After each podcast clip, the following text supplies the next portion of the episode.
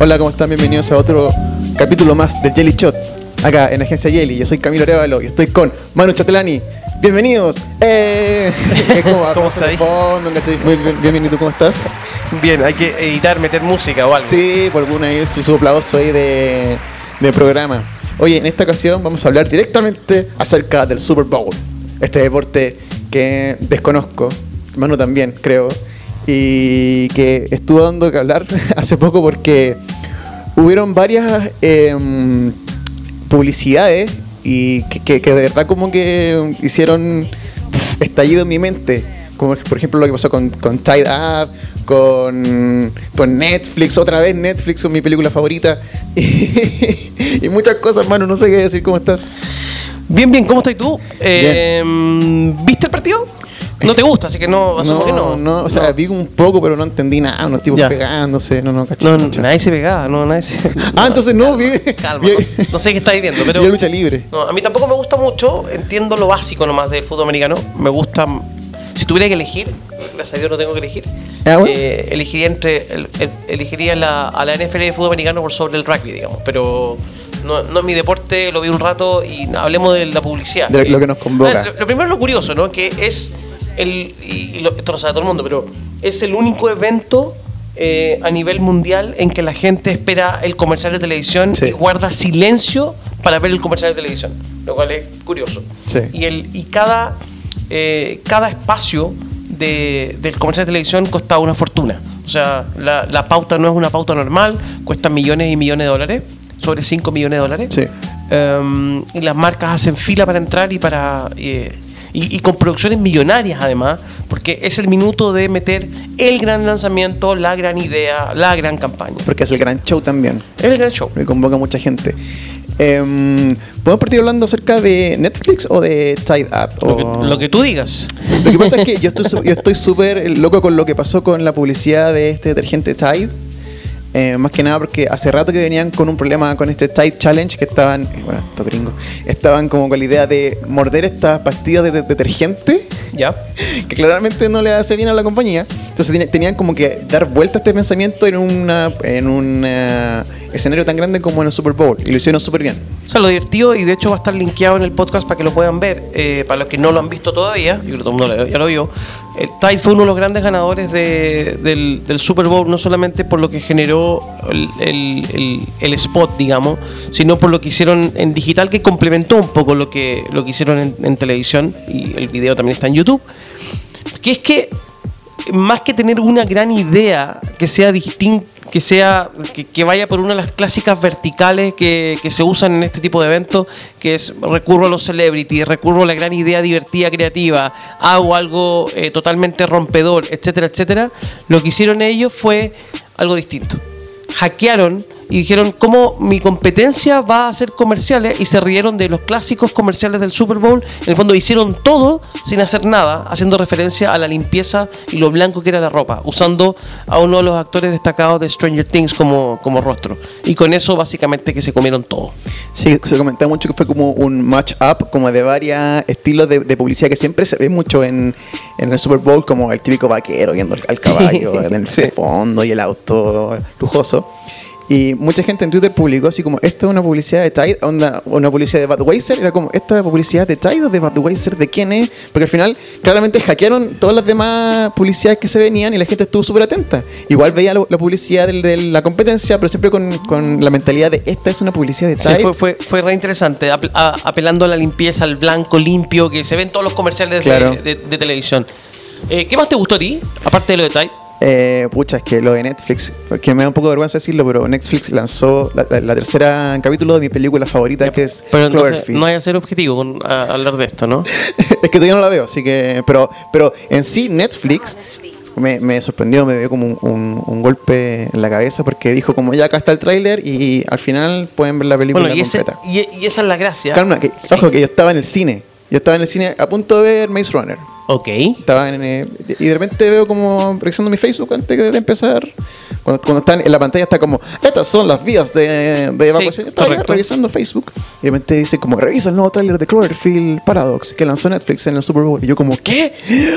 No, tengo que esperar como una hora más para ¿Y poder ver la película. Ah, ¿no no, la la vi. No, vi Maze Runner muy buena al final.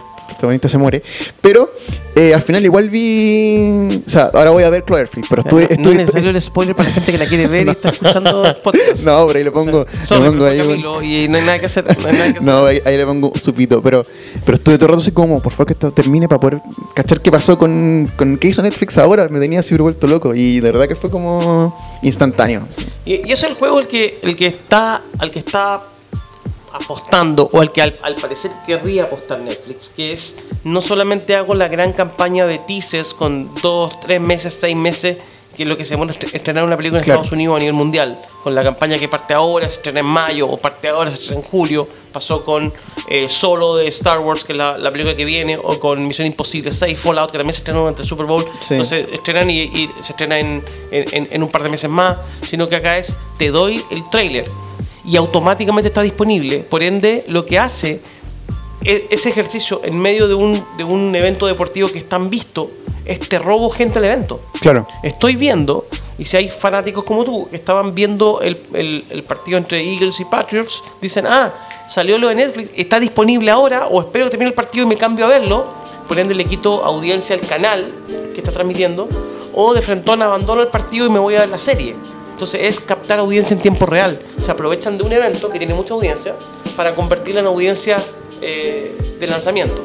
Sí, y se ahorraron toda una inversión en medio de la, por así decirlo, porque el comercial es carísimo, digamos, pero en eh, hacer una campaña de tres meses o de dos meses para crear como expectativa para ver la serie. claro. De hecho, como no, no hay ningún hype, no hay ninguna como, no tienen como que manejar la crítica antes de que salga la No, de película, hecho- antes de de todo hecho, el tiro. el- y el- y el- si uno revisa hacia atrás, el rumor era que al parecer Netflix iba a comprar los derechos o no, se estaba conversando, pero todo a entender que no había nada. Mm. Y de repente, ¡pum! Tenemos, nosotros tenemos la, la tenemos la serie y es ahora. Claro, y aparte, hey, Vela se parte de la conversación en redes sociales, porque la estamos todos comentando justo después del Super Bowl, entonces igual fue como bastante, bastante inteligente. ¿Qué más te gustó? Como spot. Eh, como spot, eh, lo de Amazon, con el tema de, la, de, de las voces, que me pareció como gracioso.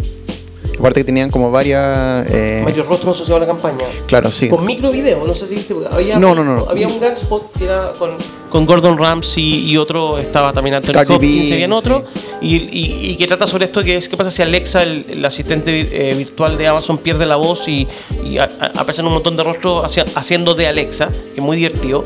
Pero además hicieron versiones, versiones eh, pequeñas de, de pocos segundos para YouTube, donde a cada uno de ellos le pasa una cosa particular cuando alguien en un taco llama a Alexa. Ah, ok. Hicieron como el, el match online de, a pesar de que esto corría en YouTube fuerte, eh, contaron la historia, digamos.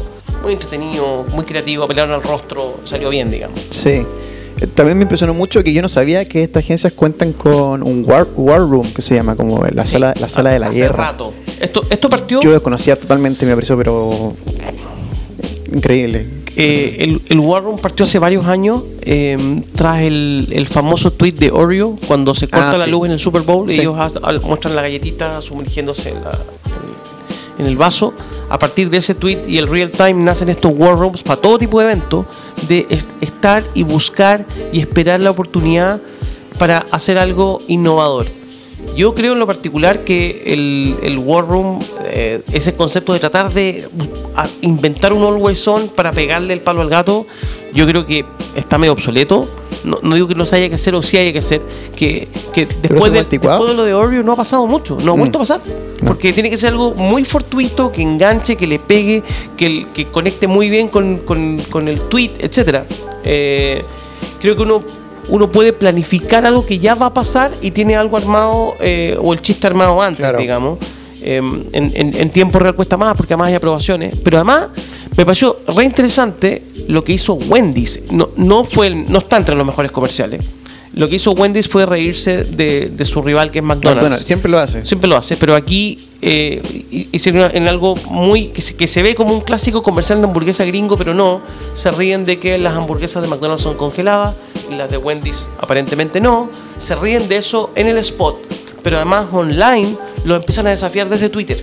Entonces provocan y provocan al rival y le responden a cada una de las personas que interactúa con Wendy's. Entonces, ahí hay algo. No solamente hice el spot, sino que le dedico tiempo más que a buscar el always on, es cómo aprovecho la conversación para meter la marca. Me, me pareció interesante. Aparte que igual lo de Wendy siempre se mantiene eh, antes del Super Bowl, en el Super Bowl, después del Super Bowl, porque Wendy siempre está como respondiendo y está haciendo como estos, estos burn que se les llama como a, las otras marcas, como molestándolos, ¿cachai? Igual había leído que era súper importante como buscar eh, o crear un momento que igual después se pueda replicar, que fue lo que pasó con Tide. Y vuelvo, vuelvo al tema, que era como, esto es una Tide ad que puede seguir meses después, ¿cachai? O días después. No, no te dura el Super No te dura solamente el Super Bowl, no, no se olvida, sino que se mantiene. Y lo de Alexa también. O sea, Sí. o sea, en el sentido, cuando la idea es muy, muy buena, tú la puedes extender en el tiempo y no solamente es una campaña que duró dos semanas o tres semanas, sino que se puede mover un poco más. Eso sonó mi, mi computador. Sí. Pido disculpas, a, ponerle en silencio. Cosas que como pasan que, eh, eh, en un podcast, de no hay problema. Eh, porque igual eh, eh, te iba a decir que era como que la idea es tan buena que funciona como en, en estos contextos como que los- la- Sí. las, las potencias. Entonces es súper súper importante. Eso. Hubo varios más y, y de repente podemos hacer, no sé si haremos un, un, un post o un tweet con, con lo que no- lo que- con lo que más nos gustó. Hubo varios más.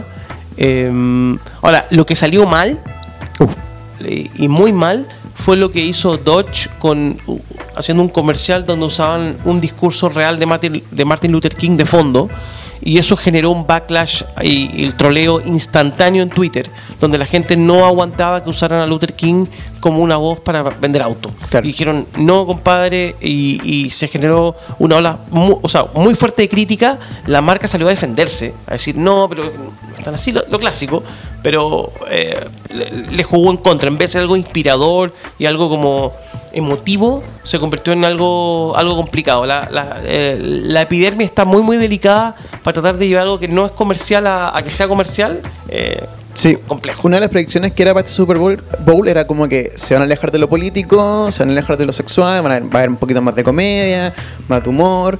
Y claramente no pasó con, con esta publicidad, que fue totalmente como político, por así decirlo. Tiene, tiene un, un, un contraste, un trasfondo político y se le fue todo el mundo encima. Entonces, eh, aquí menciono, y, no, no- es publicidad, digamos, pero hay un, cliente que tenía dos comerciales a nivel global, digamos, que es otro cliente está en Chile, digamos, pero es Toyota.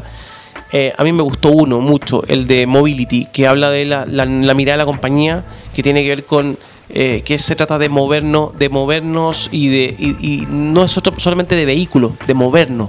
Eh, que el- en la movilidad está el futuro. Ah. Cómo está tratado emotivamente con, con imágenes está- me pareció interesante hay varios más buenos, o sea, hubo- eh, creo que este año hubo varias, varias cosas buenas.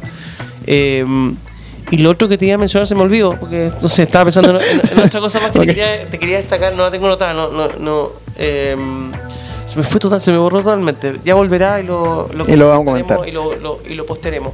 Ah, y, y- y lo último es que me pareció eh, un espacio muy muy creativo. Hubo muchas sinopsis de películas, como es habitual. Hubo muchas marcas que intentaron jugar, pero hubo un par de marcas, no quiero mencionarlas, pero hubo un par de marcas que lanzaron cosas muy apuradas, con comerciales que se produjeron en muy poco tiempo. ya. Eh, y, y no pasó nada. O sea, fue como. Acabamos de perder 5 millones de dólares más toda la algo que no producción. va a funcionar. Un par de marcas que se equivocaron así medio a medio. Una que entró hacia el final, cuando ya la foto se cerraba, y armaron un comercial en dos días. Entonces, cuando otras marcas estuvieron trabajando seis meses y, y más para llegar, eh, Se decidieron. Ese es uno de los, de los problemas. Siempre hay que estar como. Hay que planificar bien. eh, ¿Qué vaya a hacer? ¿Qué es lo que se va a hacer? Porque es súper importante. Son segundos que. Que son muy caros esos segundos. Sí. Y, y está, y está toda la atención puesta en tu marca, digamos. Sí, pero son segundos que te pueden llevar a tener días de buena publicidad o como de, de buenas interacciones o días donde te van a criticar todo lo que tú haces. Entonces, tiene que ser súper bien Se llama el gerente marketing, se puede, justa- se puede estar jugando su puesto también. digamos, Sí, pues claro, sí, pues, sí, es súper importante. Oh, increíble, me dejaste pensando. ah. Reflexionando. Ah, volvió. Último punto, no, último punto, que, Ah. que no tiene que ver con el Super Bowl, pero tiene que ver. Que es que estamos hablando del Super Bowl como un momento para que las marcas luzcan, ¿no? Claro. Y, y instalen un tema. Una marca que jugó al nivel del Super Bowl sin estar en el Super Bowl es Elon Musk. Elon Ah. Musk lanza eh, ayer el, el cohete hacia Marte. eh, en algo que fue cubierto por todo el mundo, Sí. hubo transmisión en vivo, etcétera, y lanza dentro del cohete el primer automóvil en el espacio, que es un Tesla. Y el Tesla va con un piloto, obviamente que es falso, que es un muñeco Claro. con un traje que le está probando. Eh, el piloto tenía un nombre Starman, Starman, y iba sí. escuchando una canción de Space Oddity de, de David Bowie. Todo muy significativo. Hizo todo un movimiento sí, que, que como, como si fuera un comercial de televisión y está en YouTube, lo pueden buscar. No pagó pauta por el Super Bowl. O No. sea, no hubo pauta. y claro, convirtiendo un proyecto científico que tiene hace rato, mezclando dos de las marcas que tiene, hizo el mejor comercial de la historia para. Tesla. Y funcionó. Y funcionó. Que, ¿Funcionó? Sí, pero, funcionó. Pero, pero usó una de sus marcas para marketear otra. Sí. Y no Elon pagó Musk. pauta en el Super Bowl. Sí, sin contar que semana antes estaba vendiendo como estos lanzallamas. También, Elon también. Musk. es muy, es, es una muy compañía más que una, la compañía que, que hace los lanzallamas que además está haciendo los túneles abajo creo que es la ciudad de California eh, se llama eh, The Boring Company Boring Company, Entonces, sí. una compañía aburrida eh, para hacer cosas que no son nada aburridas entonces Es increíble, era, era el comentario como nada que ver pero quizás que ver no tengo idea Sí, sí, es increíble. Oye, es importante. Manu, eh, yo creo que esta va a ser una, una versión express. Porque, bueno, la, la contingencia se llama. Tengo que. vale Me voy a mi baticueva. lo dejamos hasta aquí que estén muy bien Sí. cariños Nos vemos, chao, chao.